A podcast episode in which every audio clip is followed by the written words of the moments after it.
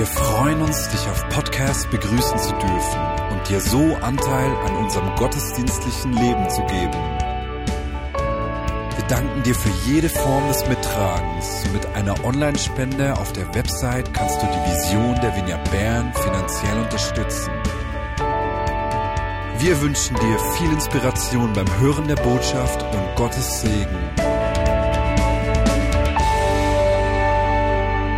Jetzt kommen wir zur Predigt, deswegen wechsle ich in die Schriftsprache. Herzlich willkommen auch dir zu, aus der Vineyard Hamburg hier zu uns zu Besuch.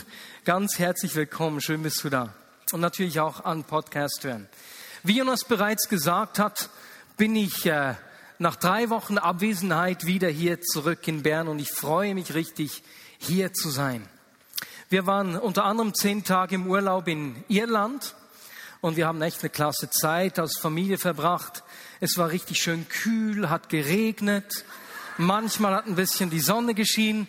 Und wenn mich Iren angesprochen haben, haben sie sich immer für das Wetter entschuldigt. Und wisst ihr, was ich dann gesagt habe? Hey, es war in Bern so heiß und ich habe gebetet, Herr, lass es wieder regnen. Ich glaube, Gott hat mein Gebet gehört. Du musst dich nicht entschuldigen. Meine Lieben, ich werde nicht beten, dass es jetzt wieder regnet. Ich weiß, dass zu viele von euch die Hitze, diese Wärme des Sommers lieben. Gausami, endlich wieder warm. ja, und ich möchte euch in dieser Predigt so ein klein bisschen auch von den letzten drei Wochen erzählen, denn wir haben, bevor wir in den Urlaub gefahren sind, echt richtig coole Sachen mit Gott erlebt. Begonnen hat es Anfang Juli. Karl und ich sind zusammen mit einigen Personen aus der Vignette Bern an eine Tagung des Miteinander für Europa nach München gefahren. Miteinander für Europa, das ist nicht eine politische Veranstaltung, sondern das sind 300 christliche Gemeinschaften und Bewegungen mit katholischem, reformiertem, in Deutschland Protestant, ich glaube protestantischem und freikirchlichem Hintergrund, die sich nach Einheit ausstrecken. Und ich war hier in der Schweiz zehn Jahre lang in der Spurgruppe und in dieser Zeit haben sich da echt Freundschaften ergeben zwischen den Leitern. Es war richtig cool. Und dort, wo Freundschaften entstehen, kannst du keine Vorurteile mehr haben. Du wirst andere Meinungen haben können, ohne aber den anderen beurteilen zu müssen. Und das ist schön, wie hier Freundschaften entstanden sind. Und jetzt an dieser Tagung in München war es echt einzigartig. Und zwar war es unglaublich schön zu sehen, dass diese, diese Einheit, die Gott am Schaffen ist, nicht nur auf der Ebene der Gemeinschaften und Bewegungen geschieht, sondern dass es wie auch in die verfasste Kirche äh, reinkommt in dem Sinne. Und ich kann mich äh, vor allem an eine Szene erinnern, die mich echt bewegt hat. Und das war, als der Kardinal Reinhard, Reinhard Marx, der Vorsitzende der Deutschen Bischofskonferenz, zusammen mit dem Ratsvorsitzenden der Evangelischen Kirche Deutschlands, Bischof Heinrich Bedford Strom, also die beiden Höchsten der Evangelischen Kirche Deutschlands und der Katholischen Kirche Deutschlands, erzählt haben, wie sie sich treffen, um miteinander zu beten, wie sie erzählt haben, wie sie nächstes Jahr im Reformationsjahr äh, nicht die Reformation feiern, sondern ein Christusfest zelebrieren. Denn Christus ist es, der uns eint. Und dieses Christusfest beginnt mit einem Versöhnungsgottesdienst. Wenn ich mich nicht täusche, wird es irgendwie im März sein. Und es war einfach bewegend, bewegend zu sehen, wie, wie Gott spürbar Einheit schafft, wie er uns zusammenführt in, in einer Einheit in Vielfalt, die von gegenseitigem Respekt und Wertschätzung geprägt ist. Eine Einheit, die aus diesem Bewusstsein kommt, dass wir ein gemeinsames Zeugnis haben, das unglaublich stark ist. Wie einer der Redner gesagt hat, die Anziehungskraft von Jesus hat sich in den letzten 2000 Jahren in keiner Art und Weise verringert. Jesus ist der Beste. Es ist absolut begeisternd, wenn ich an die God Stories denke, die wir gehört haben und äh, von denen ich auch noch einige erzählen werde. Dann sehen wir, dass niemand so anziehend ist wie Jesus. Nach München sind wir Caro, Sophie und ich zusammen mit Grebaschs, mit Wiebrächtigers, mit Sinks und mit Alders in die Causeway Coast Vignette äh, gegangen, haben dort die Gemeinde besucht und auch das war begeisternd. Einfach dort Jesus zu erleben. Wir haben viel Zeit mit den Leitern verbracht, haben unsere Beziehungen vertieft, denn Gott hat da echt so eine, eine Freundschaft und Verbundenheit geschenkt zwischen unseren beiden Gemeinden.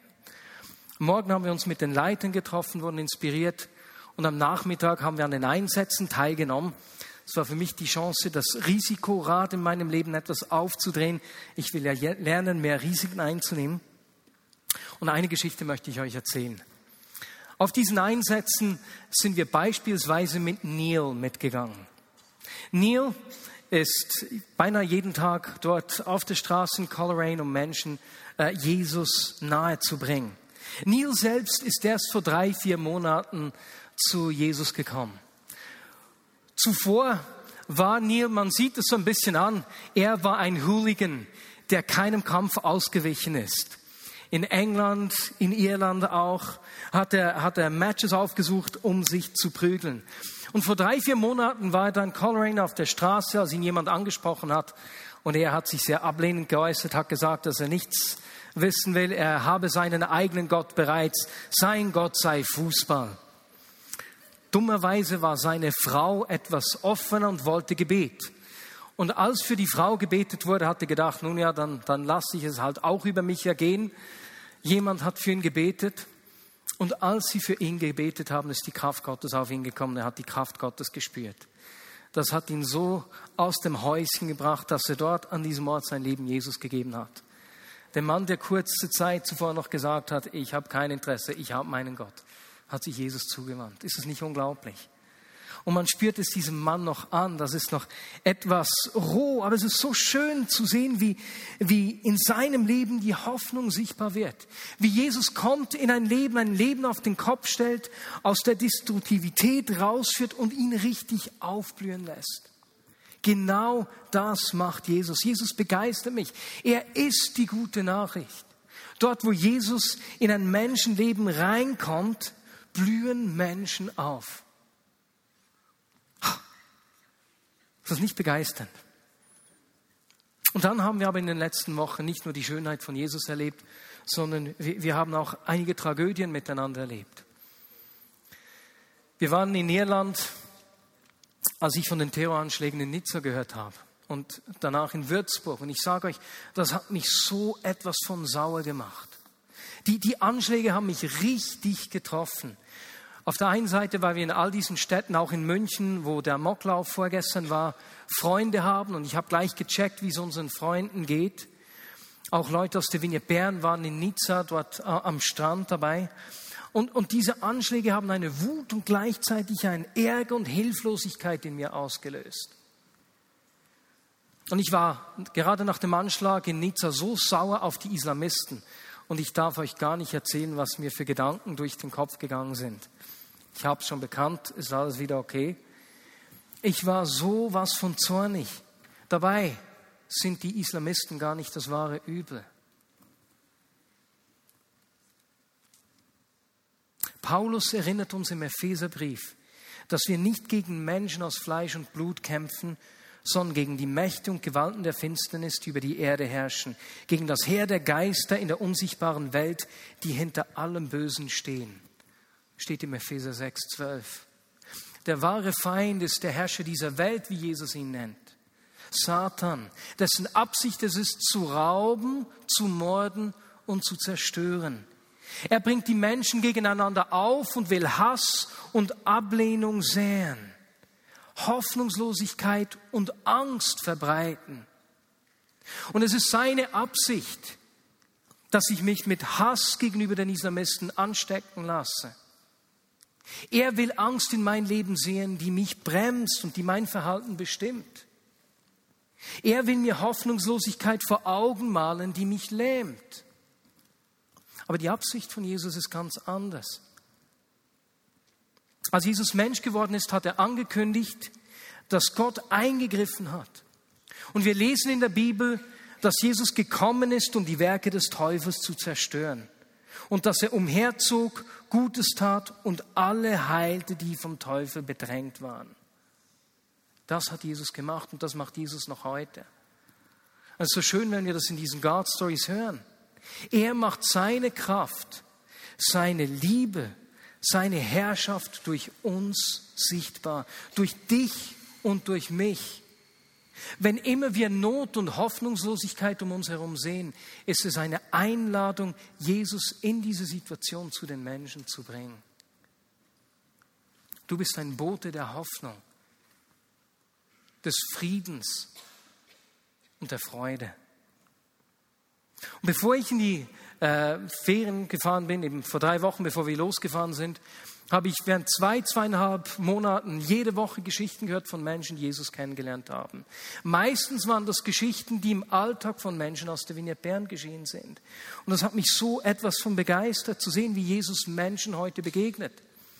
Und als ich, ich glaube, es war am Donnerstagabend mit Andi Di Melio gesprochen habe an der School of Evangelism, hatte mir gesagt, dass es elf Personen sicher waren. Bis heute sind es mindestens 15 Personen, die diese Woche zu Jesus gefunden haben. Absolut begeisternd. Jesus zeigt sich Menschen durch uns. Aber ich weiß nicht, wie es dir geht. Vielleicht, ja, nicht vielleicht. Wir haben es vorhin gesehen. Ich habe versucht, dich zu übersetzen, Marc-André. Äh, deswegen habe ich nicht rumgeschaut, aber von, deinem, von deinen Aussagen geht es vielen von uns so, dass wir uns fürchten, Menschen von Jesus zu erzählen. Dass wir oft nicht wissen, wie gehen wir auf Menschen zu. Das fordert uns heraus. Und nicht nur das, neben diesen natürlichen Herausforderungen versucht der Feind uns auch immer wieder auszubremsen, uns abzuhalten, die Liebe und die Kraft Gottes in unserem Alltag sichtbar zu machen. Und er macht das beispielsweise, indem er Konflikte mit anderen Menschen in unserem Leben schürt, die unsere Aufmerksamkeit gefangen nehmen. Konflikte, die uns schwächen und uns voneinander trennen. Oder macht es, indem er Ängste in unserem Leben weckt, irgendwelcher Art, die uns lähmen. Oder indem er uns Misserfolge vor Augen führt, die uns den Mut nehmen, irgendwelche Risiken einzugehen, äh, jemanden anzusprechen, mit dem wir uns versöhnen wollen und so weiter und so fort. Oder aber indem er uns in herausfordernde Situationen führt, durch die unsere Sicht für die Güte und Größe Gottes getrübt wird und die unseren Blick für seine Absicht mit uns rauben. Wenn nicht die Liebe und die Kraft von Gott, wenn ich Jesus Menschen näher bringen will, dann ist es absolut notwendig, von entscheidender Bedeutung, dass ich lerne, mit Widerständen und Herausforderungen in meinem Leben umzugehen. Denn solche Widerstände und Herausforderungen werden immer wieder kommen. Sie werden mir immer wieder begegnen. Und wenn wir uns die Jünger anschauen in der Bibel, sowohl in den Evangelien als auch in der Apostelgeschichte, dann sehen wir, dass Challenges, Herausforderungen, Widerstände, Schwierigkeiten ganz normal waren in ihrem Leben. Und wir können von ihnen lernen, wie sie mit solchen Herausforderungen umgegangen sind. Wir wissen von den Jüngern, dass sie Hunger gelitten haben, dass sie abgelehnt wurden, dass sie verfolgt wurden, verhaftet wurden, geschlagen wurden, äh, umgebracht wurden, teilweise sogar. Und doch haben sie sich von all diesen Widerständen nicht davon abhalten lassen, die Liebe und die Kraft Gottes weiterzugeben. Menschen zu lieben, ihre Feinde zu lieben und sie zu segnen. Was können wir von diesen Jüngern lernen? Was haben sie gemacht? Wie haben sie auf solche Herausforderungen reagiert? Das Erste, was wir sehen von ihnen, die erste Anregung erhalten wir von Jesus, als er die zwölf äh, zum ersten Mal ausgesandt hat. Wir lesen in Markus 6, 10 bis 11, dass er zu ihnen Folgendes sagte. Wenn ihr in ein Dorf kommt, seid immer nur in einem Haus zu Gast. Und wenn ihr in einem Dorf nicht, nicht willkommen seid oder man nicht auf euch hören will, dann schüttelt den Staub von euren Füßen, wenn ihr geht. Das ist das Zeichen, dass ihr dieses Dorf sich selbst überlasst. Bleibt an einem Ort und wenn man nicht, euch nicht will, dann geht. Ich kann mich an Nordirland erinnern. Einer der Männer, mit denen wir auf die Straße gegangen sind, Scott, der sagte, ich gehe nur auf die reifen Früchte. Ich spreche Menschen an und wenn sie nichts wissen wollen, gehe ich sofort zur nächsten Person.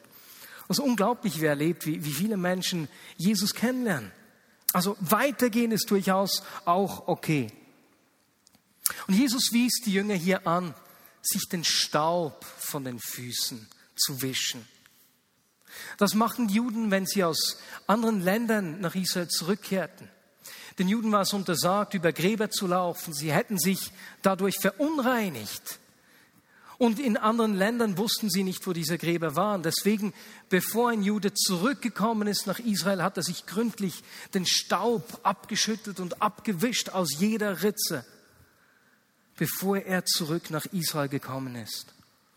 Und als Jesus das zu den Jüngern gesagt hat, war das für diese Dörfer auch ein Zeichen des, des Gerichts.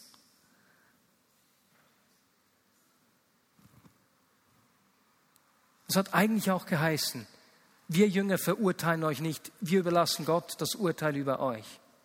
Ich muss euch nicht verurteilen. Auch wenn ihr nicht zuhören wolltet, ich lasse das zurück, ich lasse das los. Ich habe alles getan, was in meiner Verantwortung war. Ich muss weder euch verurteilen, dass ihr nicht zugehört habt, noch muss ich mich verurteilen. Und ich weiß nicht, ob du solche äh, Gedanken kennst, wenn du versucht hast, Menschen anzusprechen ähm, und dann klappt es nicht, dann frage ich mich manchmal, hätte, ich, hätte es wohl geklappt, wenn ich es anders formuliert hätte. Wir sind best, gestern Abend auch auf die Straße gegangen und ich war da mit drei, wir waren zu dritt und wir sind auf ein junges Pärchen zugegangen, das mitten am Streiten war. Schlechte Situation, jemanden zu unterbrechen. Sau doof. Danach haben wir uns gefragt, ach, hätten wir das besser machen sollen? Den Staub abzuwischen heißt auch, ich muss mich selbst nicht verurteilen. Ich lasse alles los, was mich beschäftigt, was mich belastet, was mich hindern könnte. Ich wische alles ab. Alles, was ich an meinem Auftrag hindern könnte. Und ich weiß nicht, wie es dir geht, aber mir geht es immer wieder im Alltag solche, solchen Staub, den ich mitschleppe und der mir äh, die Sicht dafür rauben will, dass Gott mich genauso brauchen will, seine Kraft und seine Liebe sichtbar zu machen. Der deutsche Theologe Paul Tillich sagte Folgendes. Es ist die Alltäglichkeit, die sich wie ein feiner Staub auf unserer Seele schwingen legt. Erst merken wir es kaum, dann wird es mehr und mehr, bis wir nicht mehr die Kraft haben, uns zu erheben. Und wenn wir dann einmal unser Leben betrachten, dann erschrecken wir, so schwunglos, so leer, so bedeutungslos ist es geworden. Täglich müssen wir den Staub der Alltäglichkeit abschütteln von den Flügeln unserer Seele. Täglich müssen wir uns erheben und hintreten vor unseren Gott. Das Erste, was wir von den Jüngern lernen können, ist regelmäßig den Staub abzuschütteln. Und den Staub abzuschütteln heißt auch, dass wir nicht so tun, als ob es diese Herausforderungen nicht geben würde. Wir müssen diese Dinge weder schönreden noch ignorieren, sondern alles daran setzen, Beziehungen zu bereinigen, Perspektive zu gewinnen, neuen Mut zu fassen und uns immer wieder erneuern zu lassen. Das ist das Erste. In Apostelgeschichte 4 begegnet uns eine ganz konkrete Herausforderung, äh, eine Bedrohung sogar, die die Jünger erlebt haben. Petrus und Johannes haben gerade einen Mann geheilt, der über 40 Jahre gelähmt war. Das Volk hat sich gefreut, es gab einen Aufruhr voll Freude. Nur die Schriftgelehrten haben sich überhaupt nicht an dieser Freude beteiligt. Sie haben Petrus und Johannes verhaftet. Sie haben ihnen gedroht, ja nie mehr von diesem Jesus zu sprechen und haben ihnen schwerwiegende Konsequenzen angedroht. Wehe, ihr sprecht noch einmal von diesem Jesus. Wie haben Petrus und Johannes auf diesen Challenge reagiert? Wir lesen Apostelgeschichte 4,23. Sobald sie wieder frei waren, suchten Petrus und Johannes die anderen Gläubigen und erzählten ihnen, was die obersten Priester und Ältesten gesagt hatten. Als sie es hörten, erhoben alle gemeinsam ihre Stimme und beteten. Das Erste, was Petrus und Johannes gemacht haben, ist, dass sie die Gemeinschaft mit anderen Christen gesucht haben. Sie haben ihnen diese Herausforderung mitgeteilt. Sie hätten in dieser Situation verängstigt aufgeben können. Es ist zu gefährlich. Lasst uns warten, bis die Schriftgelehrten sich wieder beruhigen. Lasst uns einige Zeit ins Land gehen. Sie hätten sich auch ärgern können und über die Schriftgelehrten lästern können. Diese Deppen. Nicht einmal bei der Heilung eines Gelähmten wird ihr Herz weich. Das gibt es ja nicht. Nein. Sie haben sich miteinander Gott zugewandt, um neue Perspektive zu gewinnen. Weißt du, in solchen Herausforderungen brauchen wir andere Menschen. Ist das nicht cool? Wir müssen Herausforderungen in unserem Leben nicht selbst tragen Dafür hat Gott Menschen um uns herum gestellt, die uns mittragen, die uns trösten und uns dabei helfen, wieder Perspektive zu gewinnen. Ich bin so dankbar für die Menschen um mich herum. Weil ich sage euch, ich habe immer wieder so, äh, bei mir sind es oft so negative Gedanken über mich selbst. Und ich verstehe, ich weiß, das stimmt nicht, aber es kommen dann Gedanken, die ich manchmal sogar, die ich mich aussprechen höre. Du Depp, das war schrecklich, bla bla bla. Und ich, ich habe richtig gelernt, nicht auf diese Gedanken zu hören, die da kommen. Aber genauso eben auch in der Gemeinschaft mit anderen Menschen mich ermutigen zu lassen und mir Perspektive zu schenken. Wir müssen diese Dinge nicht alleine tragen. Ich habe das schon einige Male erzählt, aber ich finde es äh, immer noch so hilfreich. Ich war ein Teenager, als John Wimmer zu mir gesagt hat, das ist der Gründer der Vineyard-Bewegung. Marius, stell sicher, dass du dich immer mit Menschen umgibst, die für Jesus brennen. Denn ihr Feuer wird dich anzünden. Und das ist noch heute so. Und ich bin so dankbar, Menschen um mich herum zu haben, die mich immer wieder anstecken, die mir immer wieder Perspektive schenken und mein Feuer anzünden. Und dann kommen wir zum dritten. Lasst uns mal anschauen, was die Jünger dann gebetet haben. Und nun, Herr, höre ihre Drohung und gib deinen Dienern Mut, wenn sie weiterhin die gute Botschaft verkünden. Jesus, wir verkünden weiter, aber schenk uns den Mut dazu. Sende deine heilende Kraft, damit im Namen deines heiligen Knechtes Jesus Zeichen und Wunder geschehen. Das beeindruckt mich absolut. Petrus und Johannes werden gefangen genommen und bedroht, aber die Christen beten um Mut. Wir geben nicht beim ersten Widerstand auf.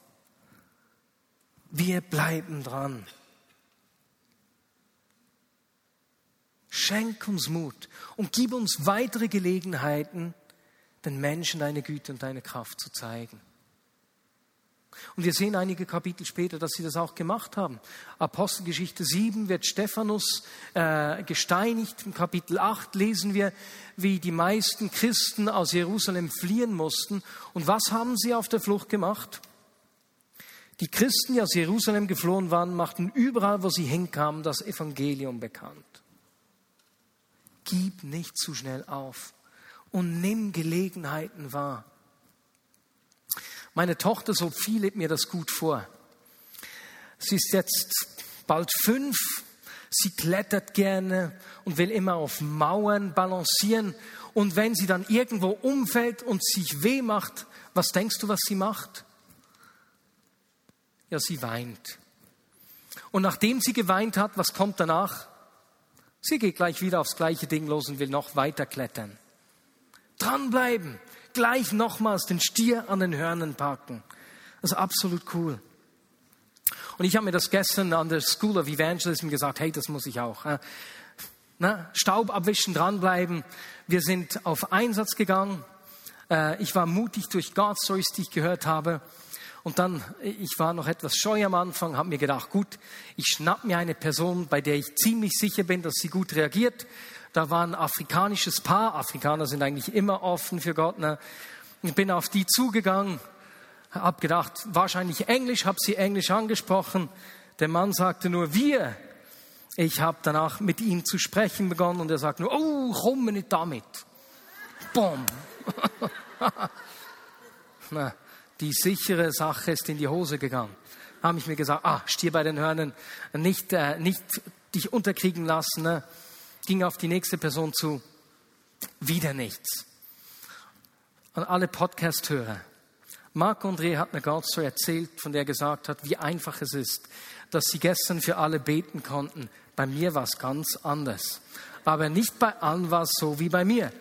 Wir kamen zu der dritten Person. Ich dachte, jetzt musst du eben, du musst drauf los. Ne? Da war das junge Pärchen, das sich gestritten hat ungute Situation reinzugehen. Auch für sie konnten wir nicht beten. Und erst dann die vierte Person, ähm, für den haben wir gebetet und der sagte danach, auch wenn ich Atheist bin, dein Gebet hat mich richtig berührt. Äh, zumindest das und ich bin froh, das ich geübt habe, denn es geht ja nicht um diese Einsätze, sondern ich will Gewohnheiten einüben, die ich in meinem Alltag pflege. Und so habe ich auch in dieser Woche an meinem Risikorad gedreht. Dranbleiben, nicht zu schnell aufgeben. Und weißt du, was geschieht, wenn wir nicht aufgeben? Ich erzähle euch noch einige andere God Stories von dieser Woche, was andere Menschen aus dem Team erlebt haben. An einem Abend hat ein Team einen Mann getroffen, der äh, besoffen gestürzt ist und sich dabei den Knöchel verstaucht hat. Sein Knöchel ist richtig angeschwollen. Am darauffolgenden Abend ist er auf sie zugekommen und hat gesagt, oh, ich habe gehofft, dass ich euch wieder treffe. Ihr wart so positiv und so ermutigend gestern. Sie durften für sein geschwollenes Bein beten und als sie gebetet haben, ist nicht die Geschwulst, wie sagt man, die Schwellung, die Schwellung weggegangen. Einfach so. Der Mann ist auf seinem Bein gestanden, hat auf Berndeutsch etwas Lustiges gesagt, woran ich mich nicht mehr erinnern kann. Das geht's ja nicht. Oder so. Ist losgerannt. Äh, der, der für ihn gebetet hat, ist gar nicht nachgekommen. Er ging zu seinen Freunden und hat gesagt, hey, die haben für mich gebetet und ich wurde geheilt. Schau, und mein Fuß, die Schwellung ist weg. Ist das nicht unglaublich?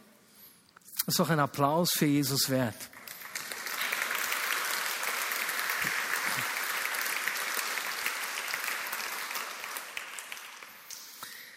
Die zweite God Story, die hat Jonas schon erzählt. Ich erzähle sie nur für die Podcast-Hörer noch einmal, weil sie mich so begeistert. Und zwar hat ein Team auf der kleinen Schanze eine, Gruppe junge Frauen getroffen und sie durften für diese Frauen beten. Zuerst, äh, gemäß meiner Information, war, haben sie dafür gebetet, dass sich die Beine verlängern auch, weil eine dieser Frauen Rückenschmerzen haben. Und eine der jungen Frauen hatte Schnitte, hat sich selbst geschnitten an den Armen und an den Beinen. Und sie wollte unbedingt auch Gebet für die Narben an den Beinen. Und als das Team für sie gebetet hat, spürte sie in diesen Beinen ein richtiges Kribbeln. Aber das Team war sich danach nicht sicher, ob etwas geschehen sei. Man konnte nicht sagen, ob es wirklich besser war oder nicht. Aber am nächsten Morgen hat die junge Frau eine Foto geschickt. Jonas hat sie mir vor dem Gottesdienst gezeigt. Und auf diesem Foto waren echt die Narben beinahe ganz verschwunden. Und die junge Frau konnte es kaum glauben. Sie brachte vier, fünf Freunde mit, um, damit sie auch für sich beten lassen konnte. Sie ging selbst mit auf die Einsetzung, für Menschen zu beten und hat ihr Leben Jesus gegeben absolut begeistern. Und die junge Frau kommt heute auch in den Gottesdienst. Jesus greift ins Leben von Menschen ein. Es ist absolut begeisternd. Und weißt du, es braucht dieses Dranbleiben, auch in Widerständen. Was können wir von den Jüngern hier lernen? Und wir werden immer wieder solche Erlebnisse machen, denn Gott zeigt sich durch ganz normale Menschen wie dich und wie mich. Und so wie ich gestern dranbleiben musste, meinen inneren Schweinehund überwinden musste, den Staub abwischen, mich ermutigen lassen von meinem Team, die sagten, Marius, wow, hast du die gut angesprochen. Ich bin stolz auf dich und ich war ganz geknickt. Nicht aufgeben, sondern äh, die nächste Gelegenheit suchen dann werden wir erleben, wie Gott uns immer wieder braucht. Dann werden wir uns nicht davon hindern lassen, dass Jesus sich durch uns zeig, zeigen will und zeigen wird. Und ich möchte mit drei Fragen schließen. Denn Jesus will Menschen in deinem Umfeld genauso begegnen, auf irgendeine Art und Weise. Er will dich brauchen, um seine Größe, seine Liebe und seine Kraft sichtbar zu machen. Und die erste Frage an dich ist, wir werden uns einen Moment Zeit nehmen, äh, darüber zu reflektieren. Gibt es in deinem Leben solchen Staub, der dich äh, belastet? Staub, der dich bremst oder dir die Sicht raubt, den du abschütteln möchtest? Das können ganz verschiedene Dinge sein. Alle Extrovertierten, ihr dürft gut mit jemandem sprechen. Wenn ich nachdenken müsste, so da wäre bei mir einfach Blanco. Ne? Das kommt erst, wenn ich meine Lippen bewege. So, und jetzt lasst uns miteinander aufstehen. Den Staub abzuschütteln braucht äh, etwas mehr, aber einfach so symbolisch. Lasst uns so richtig schön ah, den Staub abschütteln.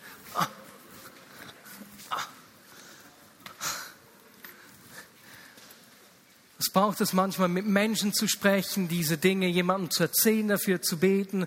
Manchmal braucht es auch etwas mehr noch. Aber einfach als Bild, lasst uns diesen Staub abschütteln. Super.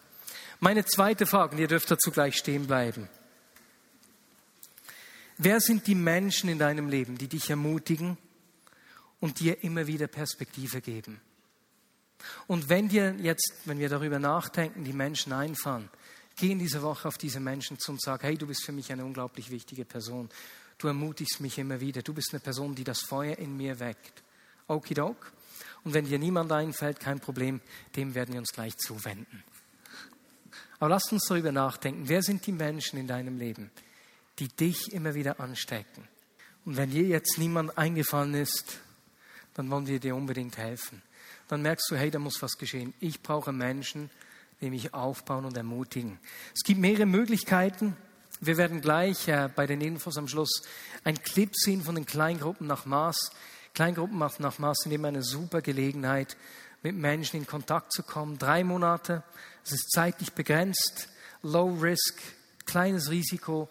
Es ist eine Möglichkeit, Menschen kennenzulernen. Und vielleicht willst du gleich selbst eine solche Gruppe anbieten und sagen, hey, ich, ich möchte wachsen und ich, ich mache selbst so eine Gruppe auf. Im September, 1. September Sonntag, werden wir mit der neuen Staffel starten.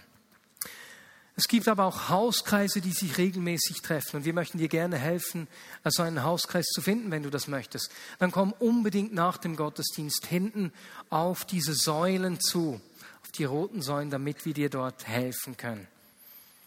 Und jetzt die dritte Frage. Oder besser gesagt, was wir zum Schluss jetzt miteinander machen. Die Jünger haben für Mut gebetet. Lasst uns das miteinander tun so wie sie das gebetet haben. Schenk uns Mut und lass Zeichen und Wunder durch uns geschehen. Und lasst uns das jetzt gleich laut miteinander tun. Und ich meine laut. Okay? Und Jesus, wir wollen sehen, dass Menschen wie dieser Neil, von dem man nie erwartet hätte, dass er sich dir zuwendet. Eine der Personen, von dem man es zuletzt angenommen hätte, dem man wohl eher ausgewichen wäre. Jesus, dass du solche Menschen in unserem Umfeld begegnest und brauche du mich. Herr, lass Zeichen und Wunder durch mich geschehen. Lass Menschen deine Kraft und deine Hoffnung erleben an dem Ort, wo sie stehen. Menschen in meinem Umfeld, meinen Nachbarn, Menschen, denen ich im Tram begegne. Brauche du mich. Amen. Und zum Schluss eine God Story, ihr könnt euch noch einmal setzen. Und wenn wir dranbleiben, ne, den Staub wegwischen, uns immer wieder ermutigen lassen, nicht aufgeben, dann kann es äh, geschehen, dass Dinge passieren, die, die, die uns absolut überwältigen und begeistern. Und ich möchte euch eine solche Story erzählen. Wir haben vor etwa drei Monaten mit den Einsätzen in Griechenland begonnen. Und äh, von Anfang an war es unser Verlangen, auf der einen Seite ganz praktisch zu helfen. Ich bin dankbar für das Vitaminprojekt, das wir haben, weil ganz viele Kinder dort an Vitaminmangel leiden. Aber es war immer, wir haben immer gewusst, wir wollen mehr bringen. Jesus hat mehr zu geben als die Vitamine. Wir wollen etwas Bleibendes bringen. Und jetzt hat mir eine Ärztin aus Nordirland folgende God Story erzählt. In einem Militärcamp kam sie mit einem Mann namens Mohammed ins Gespräch. Sie war mit einer Frau, die sie schon kannte, äh, zusammen. Da war es etwas laut. Sie haben zusammen gesprochen. Da kam dieser Mohammed und hat sie gefragt, was sie hier machen. Er war sehr forschend, abweisend und hat gesagt, nee, das sei nichts für ihn. Er glaube nur an den einzig wahren Gott Allah. Etwas später sind sie ihm wieder begegnet, als sie eben diese Vitamintabletten verteilt haben. Und da hatte sie gebeten, mit ihr mitzukommen zu einer Frau. Diese Frau hat einen Sohn und ihr Sohn wurde am Vortag mit dem Messer verletzt. Und dem Sohn ging es nicht gut, er, er, hat immer noch geblutet. Die Frau hat gesagt, er sei bei den, wie sagt man, bei den Sanitäranlagen, um die Wunde zu stillen. Und Mohammed sagte, er gehe diesen jungen Mann suchen. Als Mohammed den jungen Mann gefunden hat, hat ein zweites Team aus Nordirland ihn bereits gefunden und hat gerade begonnen, für ihn zu beten. Als das Team für ihn gebetet hat, hat die Blutung aufgehört, die Farbe ist in das Gesicht des Mannes zurückgekehrt und die Wunde hat sich zu schließen begonnen. Vor seinen Augen.